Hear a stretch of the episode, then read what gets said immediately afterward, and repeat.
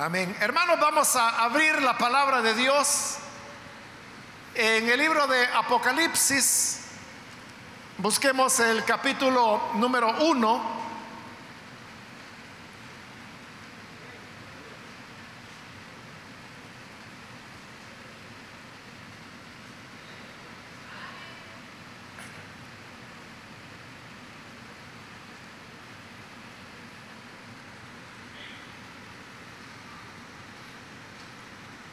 Dice entonces la palabra de Dios en Apocalipsis capítulo 1, los versículos 17 y 18. Cuando le vi, caí como muerto a sus pies.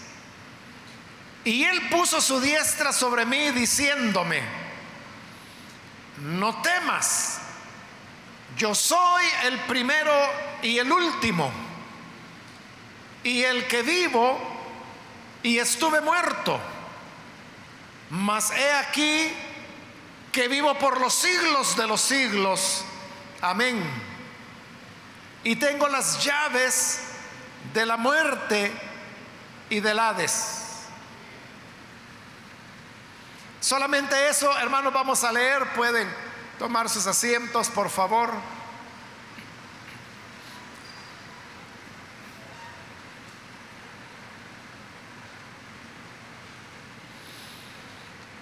Hermanos, acabamos de leer del primer capítulo del libro de Apocalipsis, que nos habla de cómo Juan se encontraba en la isla de Patmos.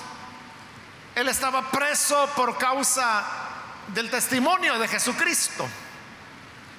Cuando de repente escuchó a sus espaldas una voz que era muy fuerte y que le ordenaba escribir las cosas que habría de ver y habría de escuchar para luego poder enviarlas a las iglesias de la provincia de Asia.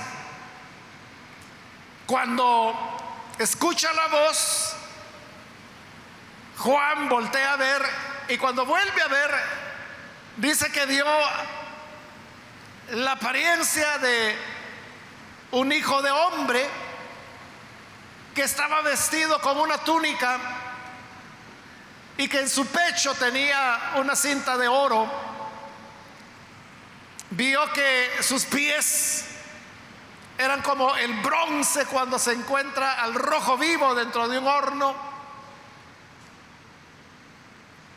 Pero lo más extraño era que sus ojos eran como una llama de fuego, de su boca salía una espada de doble filo y en sus manos tenía siete estrellas. Cuando él vio la, imagen de este personaje, él sintió que, que se moría. Y así llegamos al versículo 17 donde dice, cuando le vi, caí como muerto a sus pies. Pero al caer muerto, este personaje se acercó a él, extendió la mano derecha y la colocó sobre él y le dijo, no temas, no temas, lo cual significa que era de temor que Juan había caído ya casi como muerto delante de este personaje.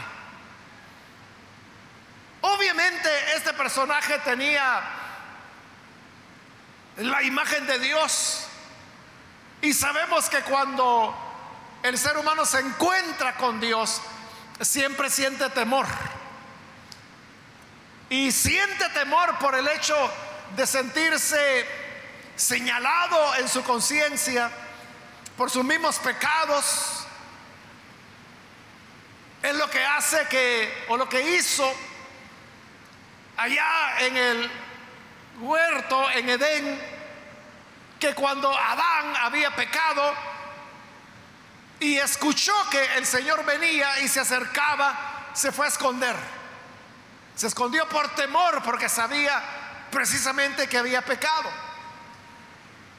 Pero en la respuesta que el Señor le da a Juan cuando pone su mano derecha sobre él, y lo primero que le dice es, no temas, porque no se le había parecido al Señor para darle muerte, no se le había parecido para reclamarle nada, no se le había parecido para reprocharle ninguna cosa, sino que como ya se lo había dicho, para darle a conocer un mensaje que tenía que enviar por escrito a las siete iglesias que estaban en la provincia de Asia.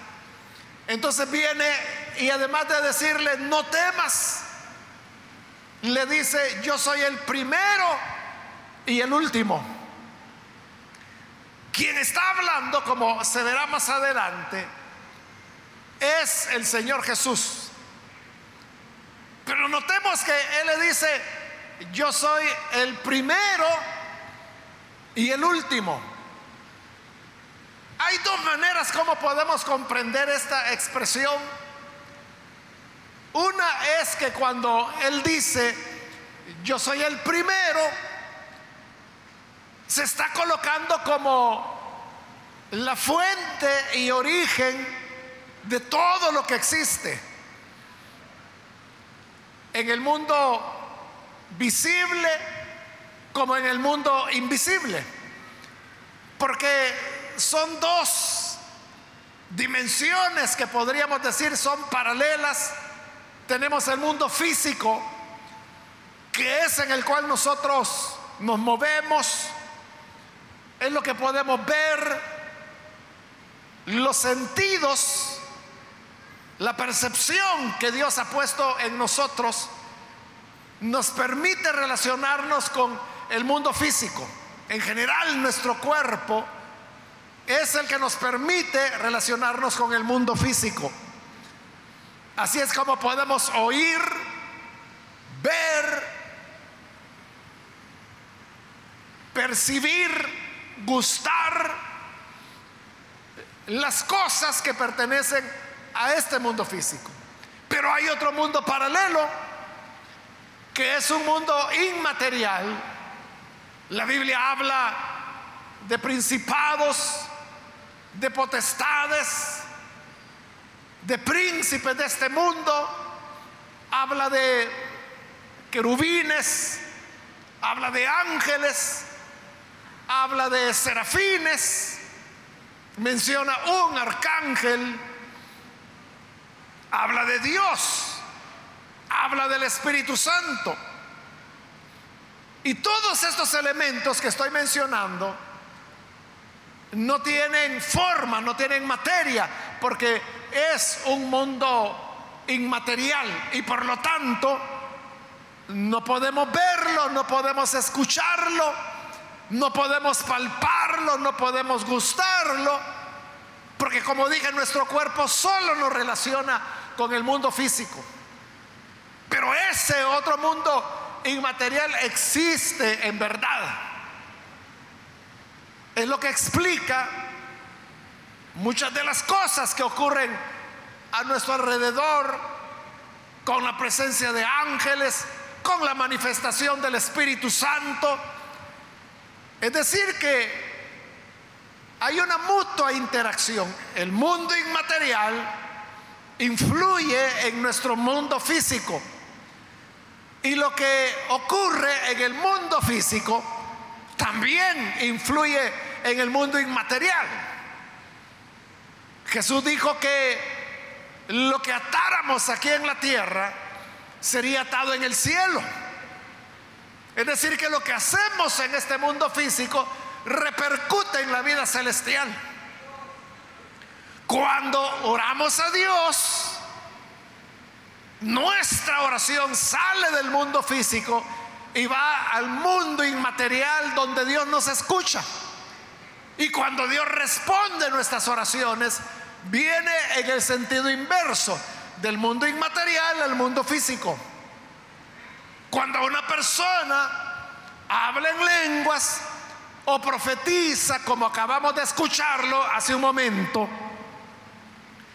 es la, el espíritu del mundo inmaterial utilizando como instrumento a una persona para hablarnos a nosotros de manera audible en este mundo físico.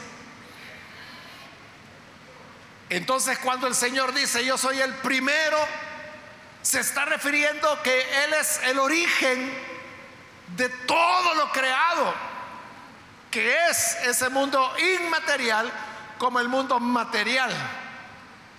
Y cuando dice, soy el último, así como todas las cosas tuvieron un principio en Jesús, también todas las cosas se dirigen a un final y ese final es Jesús. Es decir, lo que comenzó con Él terminará con Él. La historia tiene una dirección, tiene un rumbo. Y ese rumbo, esa dirección, no se puede alterar. Ayer siempre es antes que mañana. Nunca sucederá que mañana sea antes que ayer. Porque el tiempo va en una dirección del pasado hacia el futuro. Pero no solo es una dirección en el transcurrir del tiempo, sino que en ese transcurrir del tiempo, también hay un propósito.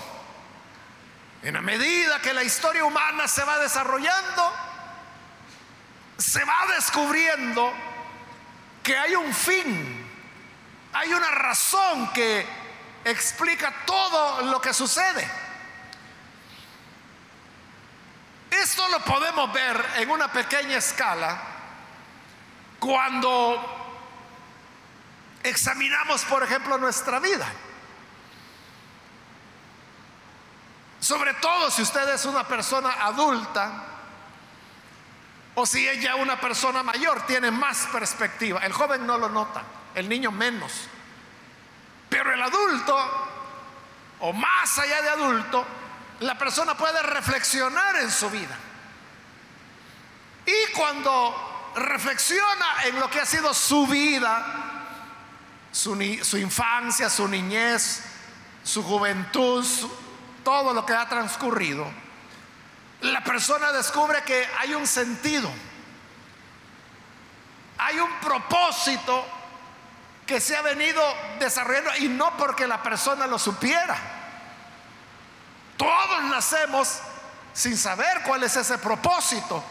Por eso acabo de decirle que el joven no, no se da cuenta de esto, porque es joven todavía, entonces no sabe qué va a ocurrir con su vida, cuál es su propósito. Y el niño mucho menos, que ni siquiera se hace esas preguntas. Pero la persona adulta descubre que para llegar a lo que hoy es, ha tenido que transitar ese camino. Eso, como le digo, viéndolo en una pequeña escala. Pero si nosotros conociéramos mucho de historia, y no solo de historia salvadoreña, sino que si supiéramos de historia universal y supiéramos desde los orígenes del ser humano, descubriríamos que hay un rumbo, hay una dirección que la historia lleva, los eventos, van desenvolviéndose con un propósito. Y si uno se pregunta, ¿y cuál es ese propósito? Es Jesús.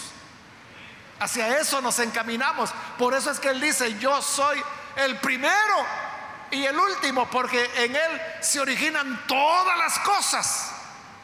De Él provenimos y hacia Él se dirige todo el universo, las estrellas, las galaxias, la humanidad.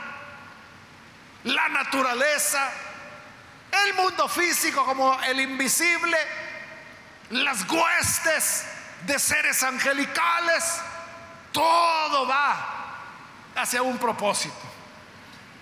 Le decía que podía entenderse de dos maneras. La primera es la que acabo de explicar, y es que Él es origen y fin de todas las cosas. Pero la expresión, yo soy el primero y soy el último, también se puede entender como señorío. Es decir, después de Él no hay otro. Nadie está por arriba de Él. Porque Él es el principio y es el final. Él es el primero y el último. Es decir, antes de Él no hay nadie. Y después de Él tampoco hay nadie. Por lo tanto, Él es el único Dios soberano al cual, como también lo dice la escritura, toda lengua confesará, toda rodilla se doblará y toda lengua confesará que Él es el Señor.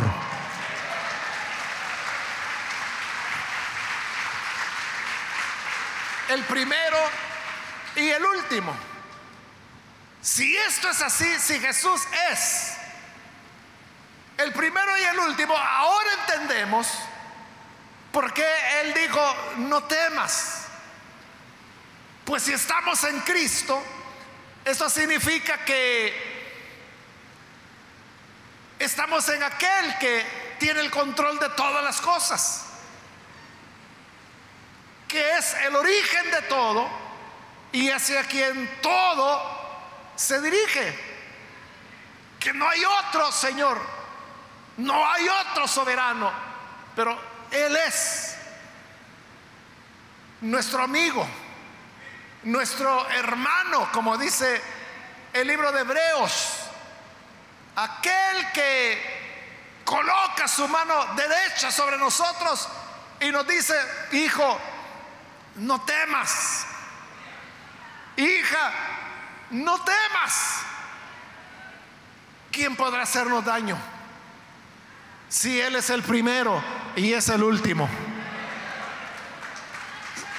Él es el todopoderoso.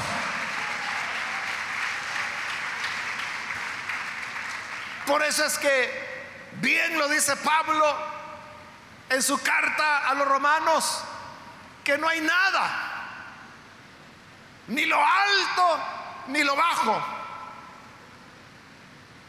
No hay ni pasado ni futuro. Nada, ni la muerte, ni la persecución, ni la enfermedad, nada podrá apartarnos del amor de Dios que es en Cristo Jesús.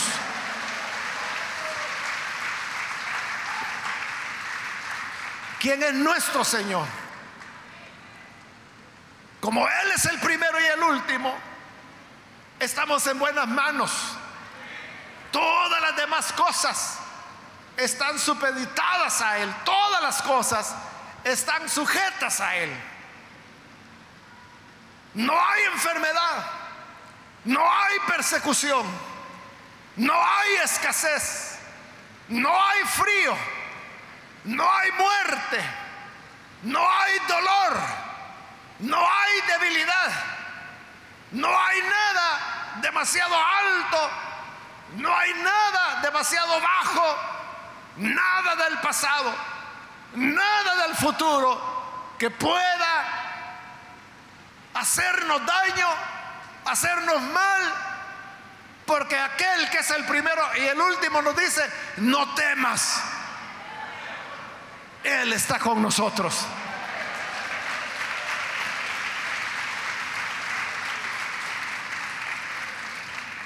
Y luego continúa en el versículo 18. El que vivo y estuve muerto. Sabemos que Jesús fue muerto por causa de nuestros pecados. Él dijo, nadie me quita la vida, soy yo quien la pongo. Tengo poder para entregarla, tengo poder para tomarla. Entonces, Él vino y murió por nosotros. Por eso dice, estuve muerto. Pero ahora dice, soy el que vive. Soy el vivo, el que vive. Es decir, es el muerto vivo. El muerto que ahora vive. Eso, hermanos, nadie lo puede decir. Nosotros sabemos que eso es absurdo, ¿verdad? Hablar de un muerto vivo, uno dice, bueno, ¿y ese disparate qué es, verdad? Porque sabemos que el que murió, murió. Y si murió no puede estar vivo. Pero él sí puede decir, yo estuve muerto, pero ahora vivo. Porque en verdad él murió.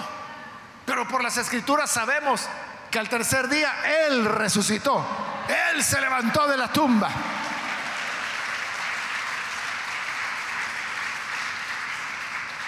Y esto significa que Él tiene el control de los dos mundos, del mundo de los vivos y el mundo de los muertos, porque la muerte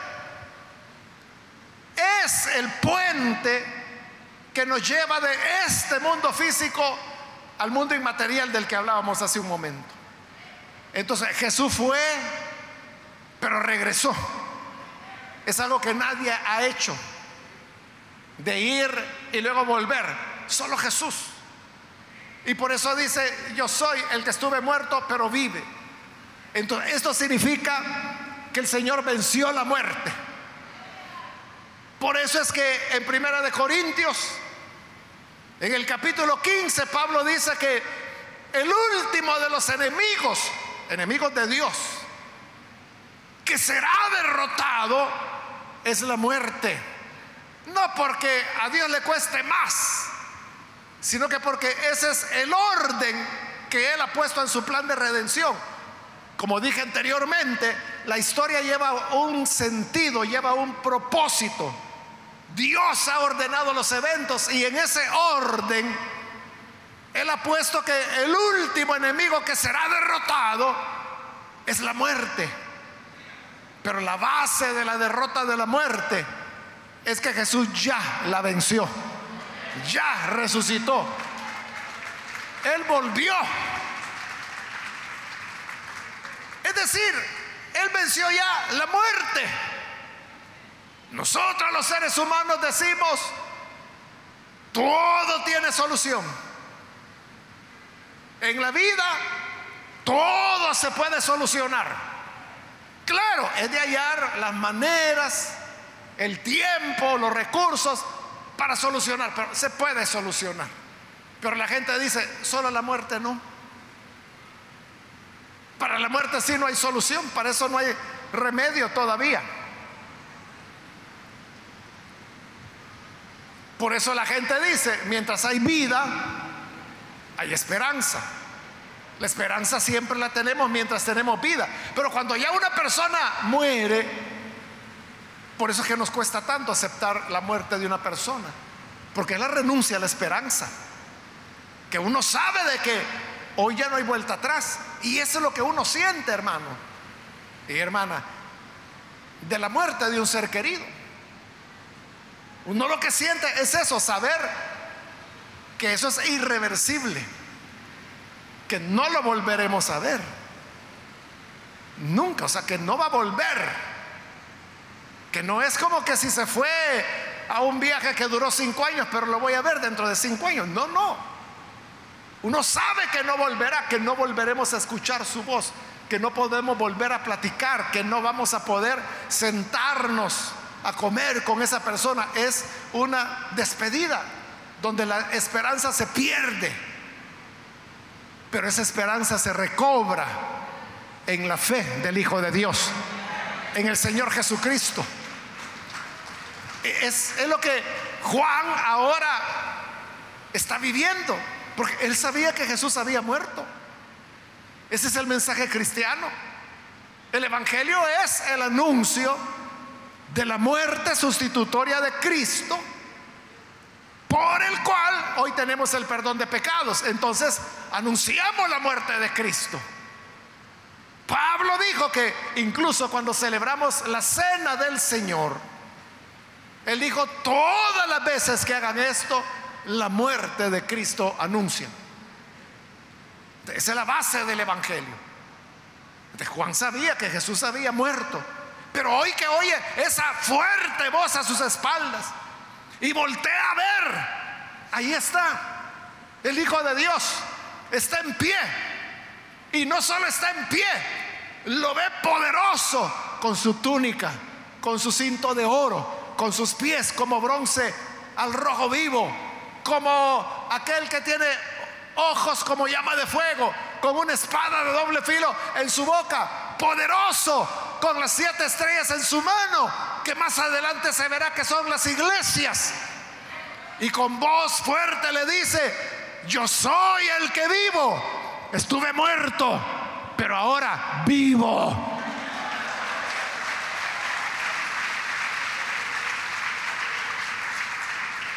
Lo está viendo en pie. Lo está viendo resucitado, como lo vio Saulo cuando iba camino a Damasco. Y el Señor se le aparece. Y Saulo, sin saber quién es este personaje que lo ha deslumbrado con su resplandor, le pregunta, ¿quién eres? Y él responde, yo soy Jesús, a quien tú persigues. Estaba vivo, le está hablando.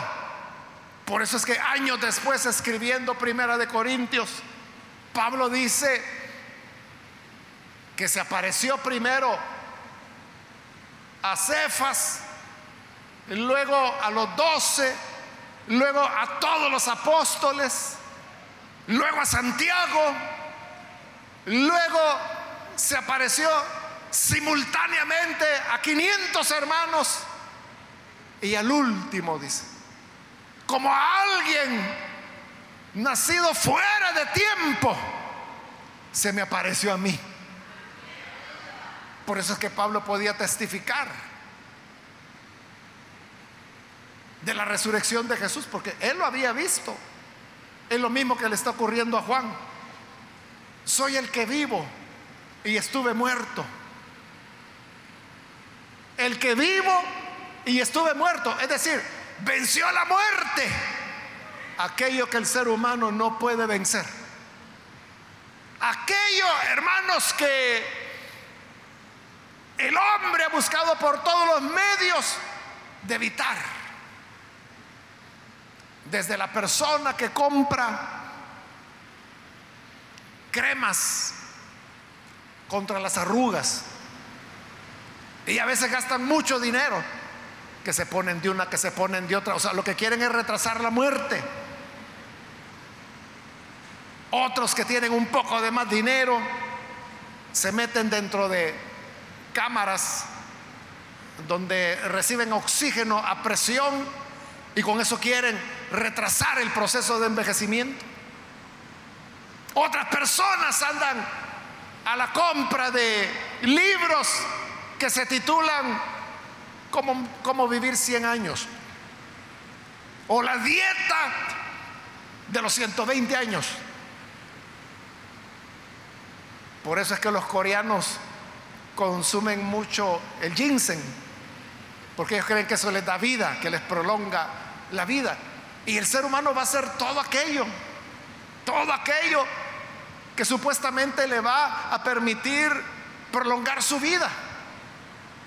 Otros acuden a, empresas criogénicas, se llaman, donde pagan una cantidad de dinero para que cuando la persona muere, congelan su cuerpo y lo colocan dentro de una cápsula. Y es mucho dinero el que pagan porque tienen que mantenerlos ahí por décadas o por siglos, lo que sea necesario. Y la idea es, hasta que la ciencia descubra la manera de cómo resolver enfermedades que por hoy son mortales. Entonces la idea es que cuando llegue ese siglo, estos cuerpos serán descongelados, serán reanimados y entonces les van a curar la enfermedad de la cual murieron y volverán a vivir. Todo eso es lo que el ser humano hace, tratando de asegurar su existencia. Pero hermano, se sabe que nada de eso funciona. Si de verdad hubieran cremas que quitaran las arrugas, ¿no cree usted de que la gente haría grandes filas comprándolas? O sea, es un hecho de que una piel bien hidratada muestra menos, o sea, no es que las quite, pero muestra menos las arrugas. Pero usted puede hidratarse no necesariamente con una crema, beba agua y está bien hidratado. Pero como a la gente se le hace creer, ¿verdad? Que esta crema, así se llaman antivejez, dice. Claro, la gente lo cree y es más fácil, ¿verdad? Echarse una crema que estar en el esfuerzo de hidratarse correctamente durante el día. Pero el verdadero remedio es este que dijo, yo soy el primero y el último. ¿Por qué? Porque Él dice, mira, estoy vivo y estuve muerto, pero aquí estoy vivo. Y uno podría preguntarle, ¿de verdad? ¿De verdad estuviste muerto? esa era la pregunta de Tomás. Cuando le dijeron, el Señor ha resucitado. Y Tomás dijo, no, no, no, yo no lo voy a, creer hasta que lo vea hasta que pueda poner mi dedo en la herida de su mano, hasta que pueda poner mi mano en la herida de su costado. O sea, Tomás lo que quería es estar seguro que era el que había estado muerto y que ahora estaba vivo. Y efectivamente, al día siguiente el Señor se aparece de nuevo. Esta vez sí estaba Tomás, porque la primera vez que se apareció él no estaba. Pero esta segunda vez sí, y les dice, pasa a ustedes. Tomás, ven, ven, ven por acá, le dice. Dame tu mano. Pon tu dedo aquí, en la herida de mi mano. Pon tu mano en la herida de mi costado, así como tú lo dijiste. No seas un incrédulo, sea un creyente. Y ahí mismo Tomás se puso de rodillas y le dijo, Señor mío y Dios mío. Porque vio que era el que había estado muerto si tenía la herida en la mano, si tenía la herida en el costado, que había estado muerto, pero ahora está vivo. Ahí le está hablando, ahí le está diciendo, le está diciendo lo que había dicho cuando supuestamente él no estaba. Pero así era el Señor, que él sabía hasta los pensamientos de sus discípulos. Nosotros tenemos esperanza, hermanos. Los creyentes tenemos esperanza, porque la muerte no es el final. La muerte no es un adiós.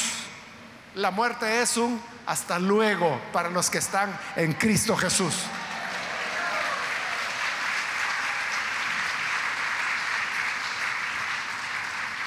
Eso es lo que Pablo escribió en su primera carta a los tesalonicenses, capítulo 4.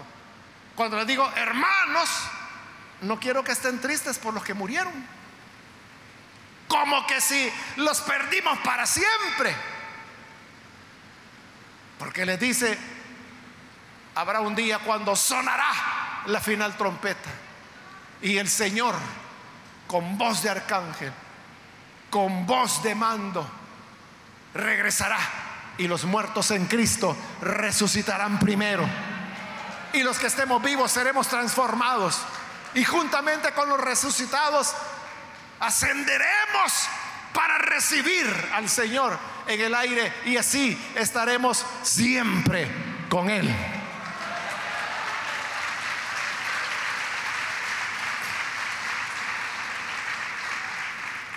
Por eso, es que los cristianos tenemos esperanza. Pablo dijo, no se entristezcan como los que no tienen esperanza. Claro, uno siente la pérdida de un padre, de una madre, de una abuela, de un hijo, de un amigo, de un ser querido. Uno lo siente, pero en medio de eso está la esperanza. Por eso es que en los funerales de los creyentes siempre se canta, siempre hay cantos, siempre hay música, siempre es la esperanza de que más allá del sol yo tengo un hogar, hogar bello, hogar. ¿Hacia dónde vamos? No somos como el incrédulo que llegan borrachos a los funerales porque no aguantan el dolor, gritan, se pelean, quieren meterse a la caja del fallecido. Quizá alguna vez le he contado, hermano, de hace años eso fue, todavía estaba yo en Santa Ana y falleció, no recuerdo quién, un hermano o hermana, la cosa es que fuimos al funeral y de casualidad al lado de donde iba a ser el funeral del hermano o de la hermana estaban en el funeral de otra persona. Nosotros acá pues estábamos los hermanos de la iglesia, como siempre, ¿verdad? Lo que acabo de decir, cantando, adorando a Dios. Pero allá, hermanos, había ahí un hombre borracho, gritando y haciendo de todo. Y tuvo que ser en invierno porque me acuerdo que era un lodazal el que había ahí. Y el hombre se deslizó, o sea, ya habían bajado la caja del muerto de ellos. Y el hombre, como andaba borracho, se deslizó y cayó dentro de la tumba encima de la caja. Pero en lugar de salir empezó a abrazar la caja, quería abrirla y otros trataron de sacarlo, pero como estaban los dos se deslizaban y estaban cayendo dentro de, la tumba, encima de la caja. Bueno, al fin sacaron al borracho así a la fuerza y empezaron a sacar a los demás, pero el hombre no dejaba de gritar. Mire, al final lo fueron a meter a un vehículo que estaba por ahí y ahí lo encerraron con llave. Y ahí estaba el hombre por el vidrio del vehículo. Casi ya no se oía lo que decía, pero gritando, golpeándole el vidrio. Y como estaba todo enlodado, hermano, poniendo toda negra la ventana porque lleno de tierra. Esos son los que no tienen esperanza. Pero acá, claro, con la tristeza de que el hermano o la hermana, no recuerdo quién era, había partido, eso fue hace años. Pero uno sabe de que no es un adiós para siempre, lo volveremos a ver. Nos volveremos a encontrar. Porque el Señor dijo, yo soy el que vivo y estuve muerto. Y luego dice, mas he aquí, vivo por los siglos de los siglos. O sea, no solo vive, sino que ahora vive por los siglos de los siglos. Pasa un siglo, y otro siglo, y otro siglo, y otro siglo, y sigue viviendo y viviendo. Ya pasaron 20 siglos desde que Él resucitó y todavía seguirá viviendo por todos los siglos que sea necesario vivir. Siempre estará ahí. Es decir, hermanos, cuando usted compra una licuadora, Usted pregunta en el almacén, ¿y qué garantía tiene? Y le dicen seis meses o un año o dos años de garantía. Y de la esperanza en Cristo, ¿qué garantía tenemos? Una garantía por los siglos de los siglos, de los siglos, de los siglos. Porque Él vive por los siglos de los siglos. Él es nuestra garantía. Eso no va a fallar. Nosotros pasaremos. Las montañas pasarán. Pero Él nunca dejará de ser. Y luego termina diciéndole, tengo las llaves de la muerte y del Hades.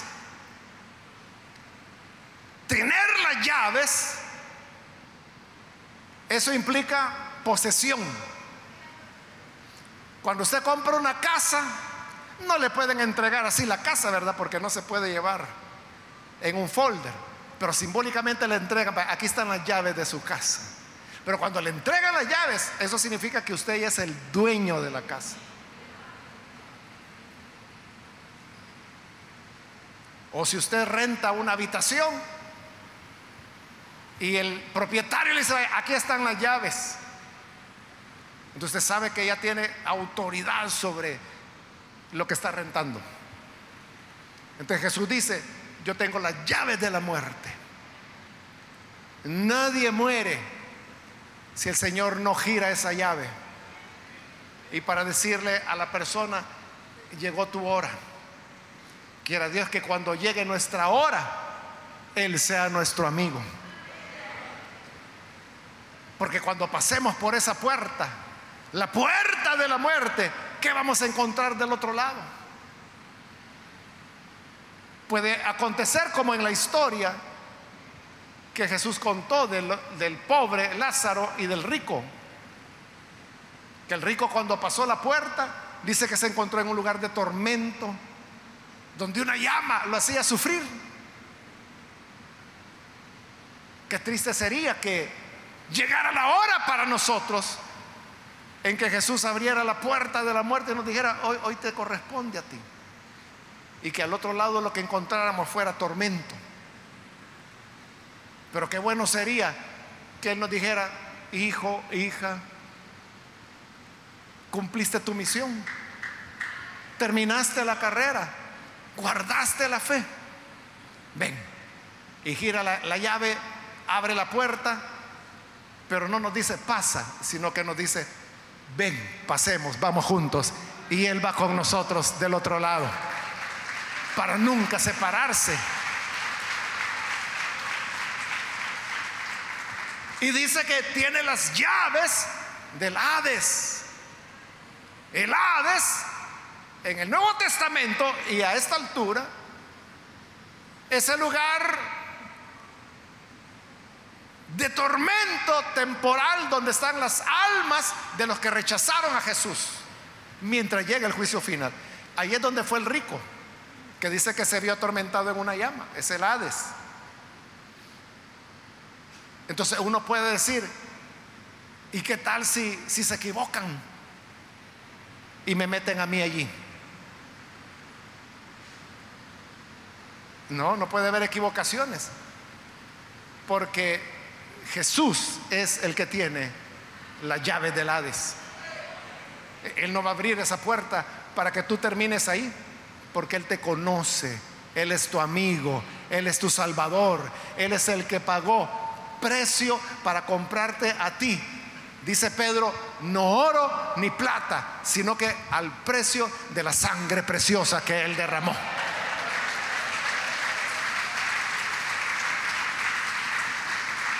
Somos de su propiedad. ¿Cómo va a ser que usted no va a conocer a su hijo? ¿Cómo va a ser que no va a conocer a su amigo?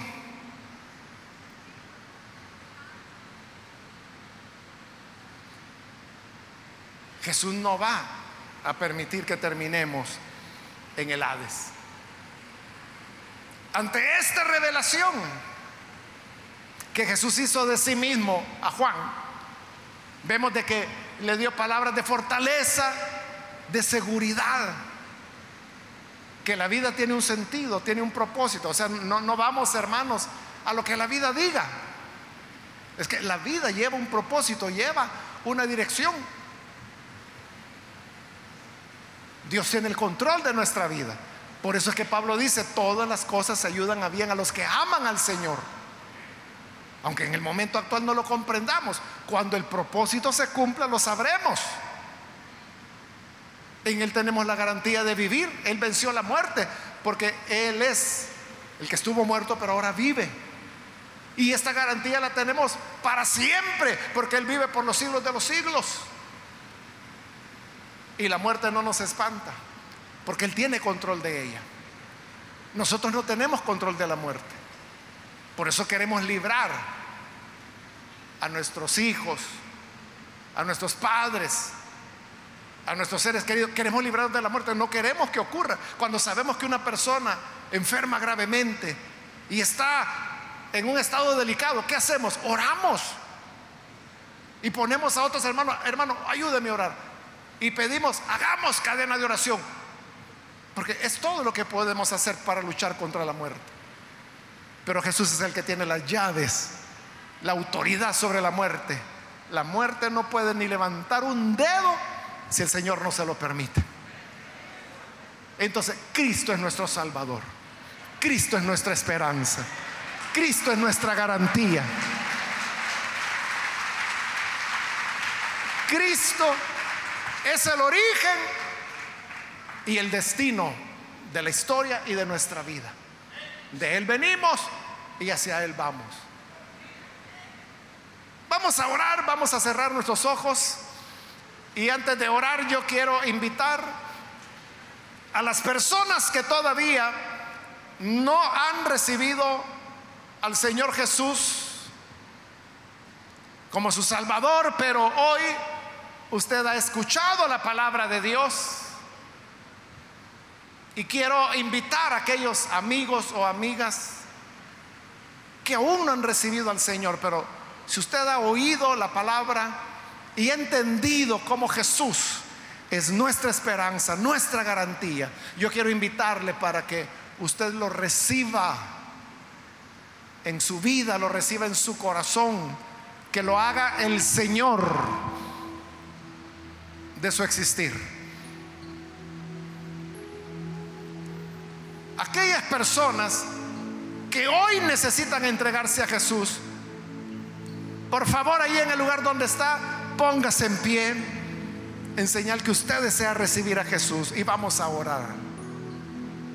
Alguna persona, amigo, amiga que necesite recibir a Jesús, póngase en pie. Ahí donde se encuentra, con toda confianza, puede ponerse en pie. Muy bien, aquí adelante hay una persona, Dios lo bendiga. Alguien más que necesita venir para recibir al Señor puede ponerse en pie. Si va a recibir al Señor por primera vez, póngase en pie para que podamos orar por usted. Venga, que hoy es cuando Jesús le está llamando. Recibir aquel que estuvo muerto, pero que ahora vive muy bien, aquí hay otra joven que viene, Dios la bendiga, bienvenida. Alguien más que necesita venir a Jesús por primera vez, puede ponerse en pie. Queremos orar por usted. Alguien más póngase en pie. Venga el Salvador. Para que así ya no tenga temor de la muerte ni de cualquier cosa que nos quiera dañar o nos pueda amenazar. Venga el Hijo de Dios, póngase en pie. ¿Alguien más? Venga, venga, hoy es su día. Jesús le está llamando. Este Jesús que se le apareció a Juan es el que hoy le dice, ven, yo soy el primero y el último. En mí comenzó todo en mí terminará todo. ¿Quieres tener a este Jesús como tu Señor?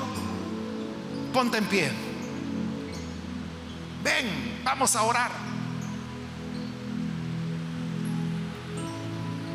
Puedes venir para recibir a Jesús. También quiero invitar a los hermanos o hermanas que se han alejado del Señor, pero hoy necesita reconciliarse Póngase en pie también. Es un buen momento para volver a Él. Como dijo Pedro, ¿a quién iremos si solo Él tiene palabras de vida eterna? Si solo Él es el primero y el último. Si solo Él es el que estuvo muerto pero ahora vive. Si solo Él vivirá por los siglos de los siglos. Sin Él no somos nada. Con Él lo tenemos todo. ¿Quieres reconciliarte? Ponte en pie.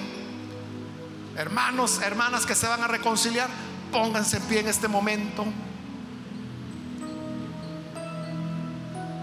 Venga, queremos orar. Hago ya la invitación final, vamos a orar.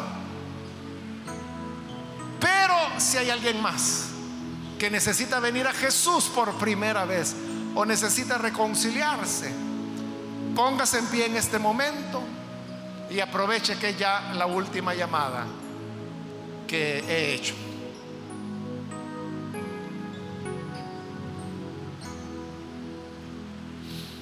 A usted que nos ve por televisión, quiero invitarle para que se una con estas personas y reciba a Jesús como Salvador. Ore con nosotros. Señor, te damos las gracias por tu palabra, por la salvación que nos entregas.